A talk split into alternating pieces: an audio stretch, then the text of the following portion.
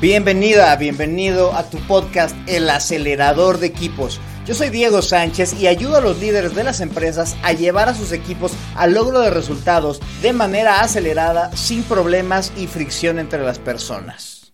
Hola y muchas gracias por escuchar tu podcast El Acelerador de Equipos. Si eres de los fans, pues muchas gracias por seguir escuchándome. Y si eres de un nuevo escucha, bueno, pues bienvenido. Ojalá que todo lo que te estoy contando aquí te sea de muchísima utilidad y te ayude a llevar a tu equipo a mejores resultados. Y de ser así, bueno, pues ojalá le puedas dar follow a, este podcast en cualquier plataforma en donde esto lo estés viendo o escuchando. Y bueno, pues lo recomiendes ahí con más gente. Y bueno, pues vamos a darle porque esos equipos no se van a acelerar solos. Y hoy quiero hablar de una experiencia que todos los líderes han, vivido alguna vez. Em, y es eh, pues aquella en la que te nombraron líder de un equipo por primera vez y tal vez esto que te voy a decir, estas dos verdades que te voy a estar contando a lo largo de este episodio, te sean de utilidad, pues no solo si estás en tu primer cargo de liderazgo, sino que espero que también te sean de utilidad pues, en cualquier momento de, tu carrera como líder. Eh, porque seguramente te pasó como le ha pasado a muchas personas que pues están trabajando en el equipo, dan un excelente resultado, dan su mejor esfuerzo. No sé si eres si eras parte de un equipo de ventas, tal vez eras el mejor vendedor. Si eras parte de un equipo de calidad o de auditoría, tal vez eras pues, la persona que mejor lo hacía. Y bueno, pues lo natural fue que pues le dieron a tu jefe alguna oportunidad o se salió por alguna razón y bueno, pues quien estaba por ahí cerca dijo, este es el mero bueno, esta es la buena que, que, logra los resultados en este equipo. Démosle la oportunidad ahora de hacerse líder del mismo. Y así empezaste tu carrera de liderazgo. Y bueno, pues de repente pues las personas con las que trabajabas, pues ahora te tenían que reportar de repente el que ahora es tu jefe, pues que antes era el jefe de tu jefe, pues te empezaba a, exigir resultados, ¿no? Te, empezaba a pedir que lograras que la gente hiciera ciertas cosas, ¿no? Eh, que lograra ciertos números, eh, además te pedía pues que la gente se lleve bien, eh, que no, que, no se te fueran las personas, ¿no? Que estuvieran lo suficientemente contentos o contentas para que se mantuvieran en el equipo y además dieran los mejores resultados que podían. No sé si te suene conocido eso, pero creo que eso nos ha pasado a muchas, muchas personas en algún momento, ¿no? Y de repente, además te dabas cuenta de que las personas con las que tenías contacto, las personas que eran tus compañeros de trabajo, eh, pues empiezan a tener ciertos comportamientos distintos contigo, ¿no? Eh, antes, pues te acercabas ahí en, el, momento de la comida y bueno, pues te, daban la bienvenida, seguían platicando acerca de lo mismo, probablemente platicaban acerca de lo que veían del jefe anterior. Y ahora, pues no sé si de repente vas entrando a algún lugar, no sé si hay comedor ahí donde tú trabajas, y entras al comedor, ahí están todos platicando, te sientas y pues no te dicen que no te sientes, pero de repente escuchas un silencio incómodo. Silencio incómodo que habías escuchado solamente cuando se acercaba antes tu jefe, cuando tú o ellos pues estaban hablando algunas cosillas acerca de él, ¿no? Entonces, pues ya, además, ya cuando las personas se te acercan, pues ya no es nada más para conversar ahí este, de, cualquier cosa, sino pues principalmente para hablarte de resultados, eh, muchas, muchas veces para quejarse de la situación o de alguna otra persona. Entonces, pues prácticamente tu situación ha cambiado de manera drástica.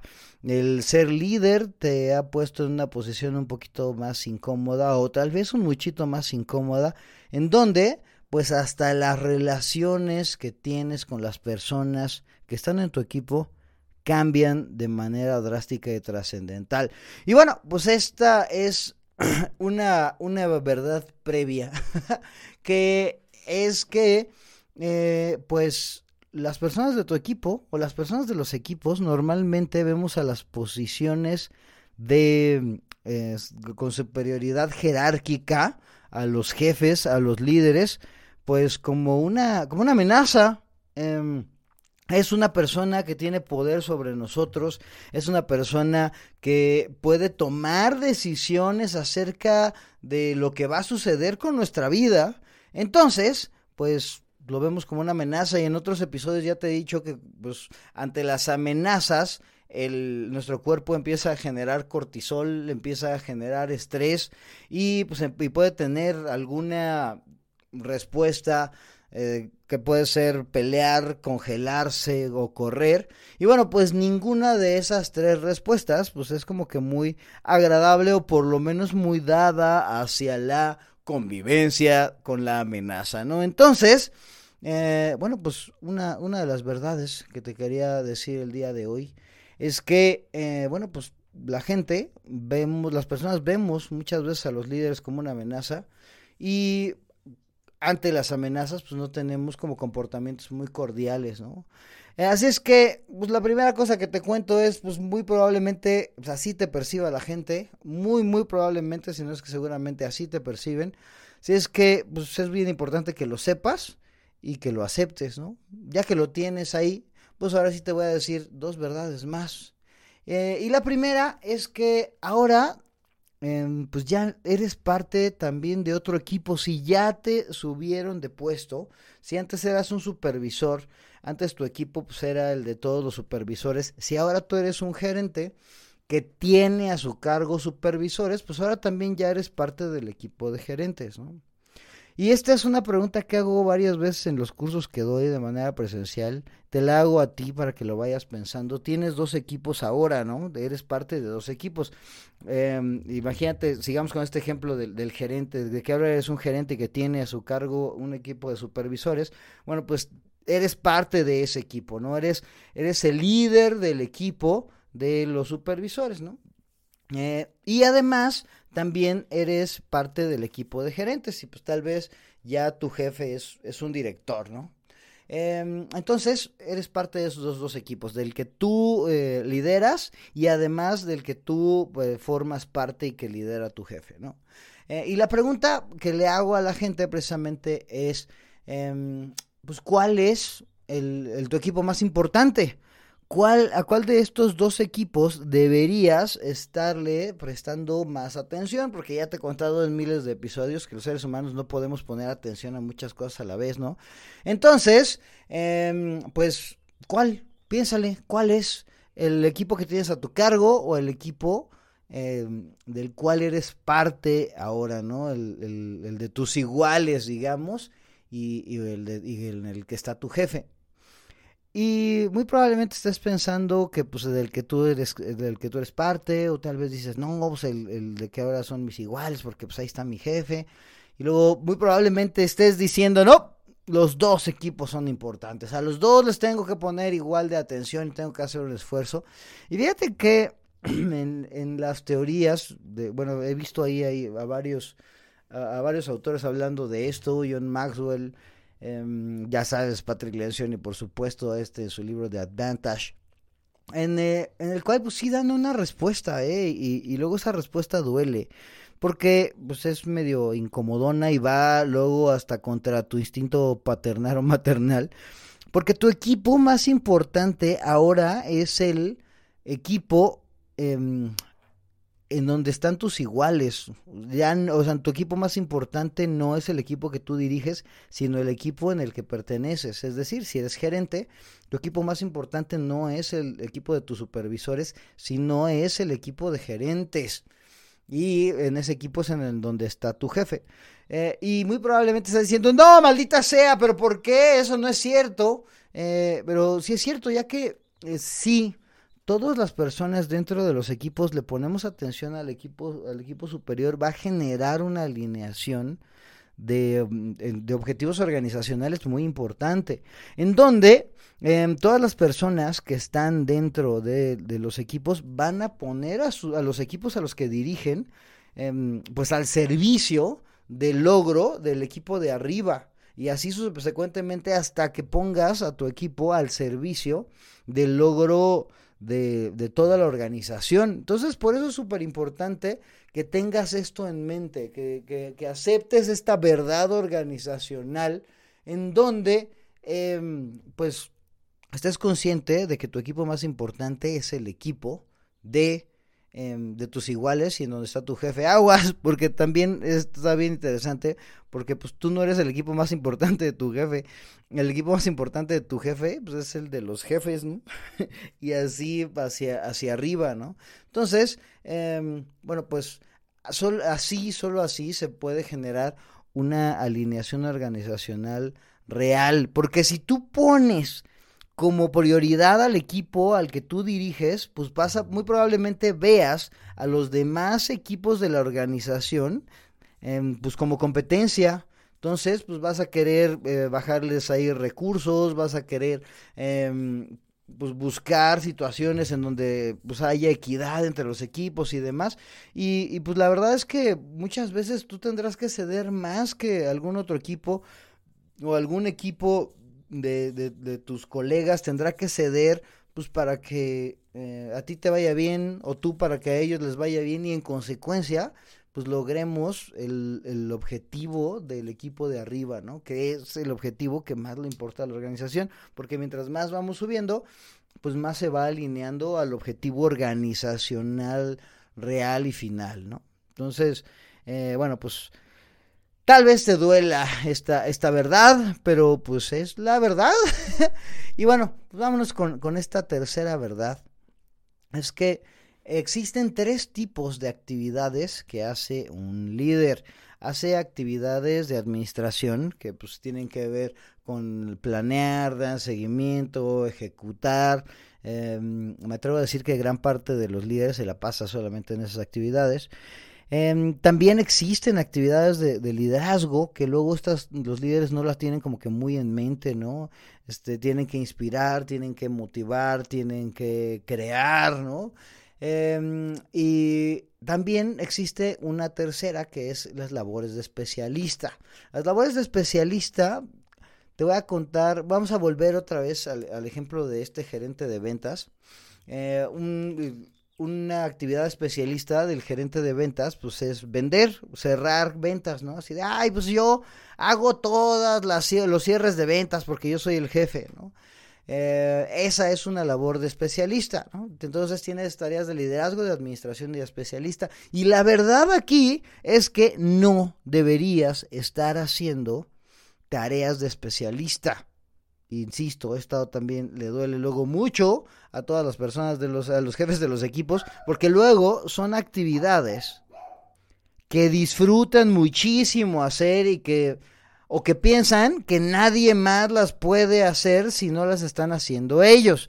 Entonces, pues le cuesta mucho trabajo a, a los líderes el dejar de hacer tareas de especialista. O es más, piensan que no es posible, pues que tienen tanto trabajo en la vida que pues, sería imposible que ellos dejaran de hacer ese tipo de tareas, ¿no? Y entonces, pues la tendencia debería ser a reducir a cero, prácticamente a delegar todas las tareas de especialista para dedicarte a hacer solamente tareas de administración. Las tareas de administración sí las puedes delegar en algunos casos, pero jamás, jamás, jamás podrás delegar las tareas de liderazgo, ¿no? Como darle la bienvenida a las personas de tu equipo, el, el brindarle claridad a, la, a, a, todo tu equipo acerca de lo que es lo que tiene que hacer, el planear, dar seguimiento, tomar, perdón, dar seguimiento también, el tomar decisiones, eh, pues también eso no lo, no lo podrás delegar, aunque sea parte de, del, del trabajo de administración, ¿no? Y bueno, pues ahí están estas tres verdades que te quería comentar el día de hoy. Primero es que pues, es muy probable que todas las personas que están a tu cargo te vean como una amenaza. Segundo, pues ahora eres parte de otro equipo y el equipo más importante es el equipo en donde están tus iguales y tu jefe. Y la tercera es que hay actividades de, de liderazgo, administración y de especialista y que no deberías hacer ya actividades de especialista y que pues deberías enfocarte a las tareas de administración y liderazgo. Y bueno, ahora que sabes estas tres verdades, pues creo que te puedes enfocar de manera mucho más efectiva al logro de tus resultados y además también a mejorar el estado de las interacciones que existen en tu equipo. Y bueno, ya después de que te rompí el corazón un poquito, espero que no tanto, eh, me gustaría ahora sí plantearte lo que es el reto de esta ocasión. Y el reto nos vamos a enfocar principalmente a la verdad 2, ¿no? Eh, a tu equipo principal. Ya que sabes cuál es tu equipo principal, me gustaría o te invito a que hagas un análisis de cuál es el estado de tu equipo principal. ¿Qué es lo que está sucediendo bien en tu equipo principal? ¿Cómo te, cómo te relacionas con las otras personas de tu equipo principal? Y que te hagas esta pregunta que es la mera buena de la vida. ¿Qué vas a hacer para que el equipo que está a tu cargo apoye de una manera más trascendental, más consciente, al logro de los objetivos de tu equipo principal?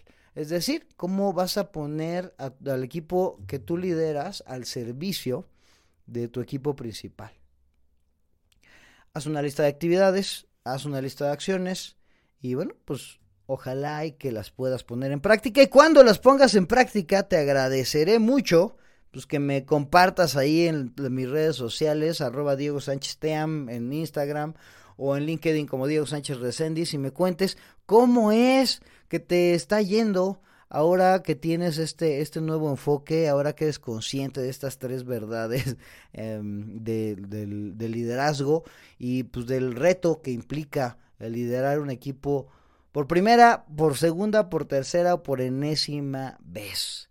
Y bueno, pues espero que este episodio te haya sido de mucha utilidad. Em, ya sabes que puedes este, descargar un manual de aceleración de equipos completamente gratis ahí en las notas de mi, del episodio, inscribirte a mi curso de en Hotmart, que ahí tiene un super descuento si, si sigues ahí las notas del, del, episodio. Y bueno, pues ahí cuéntame en qué más te puedo ayudar para, pues, eh, para apoyarte a que aceleres a tu equipo, porque esos equipos no se van a acelerar solos. Muchas gracias por escucharme. Hasta la próxima. Adiós.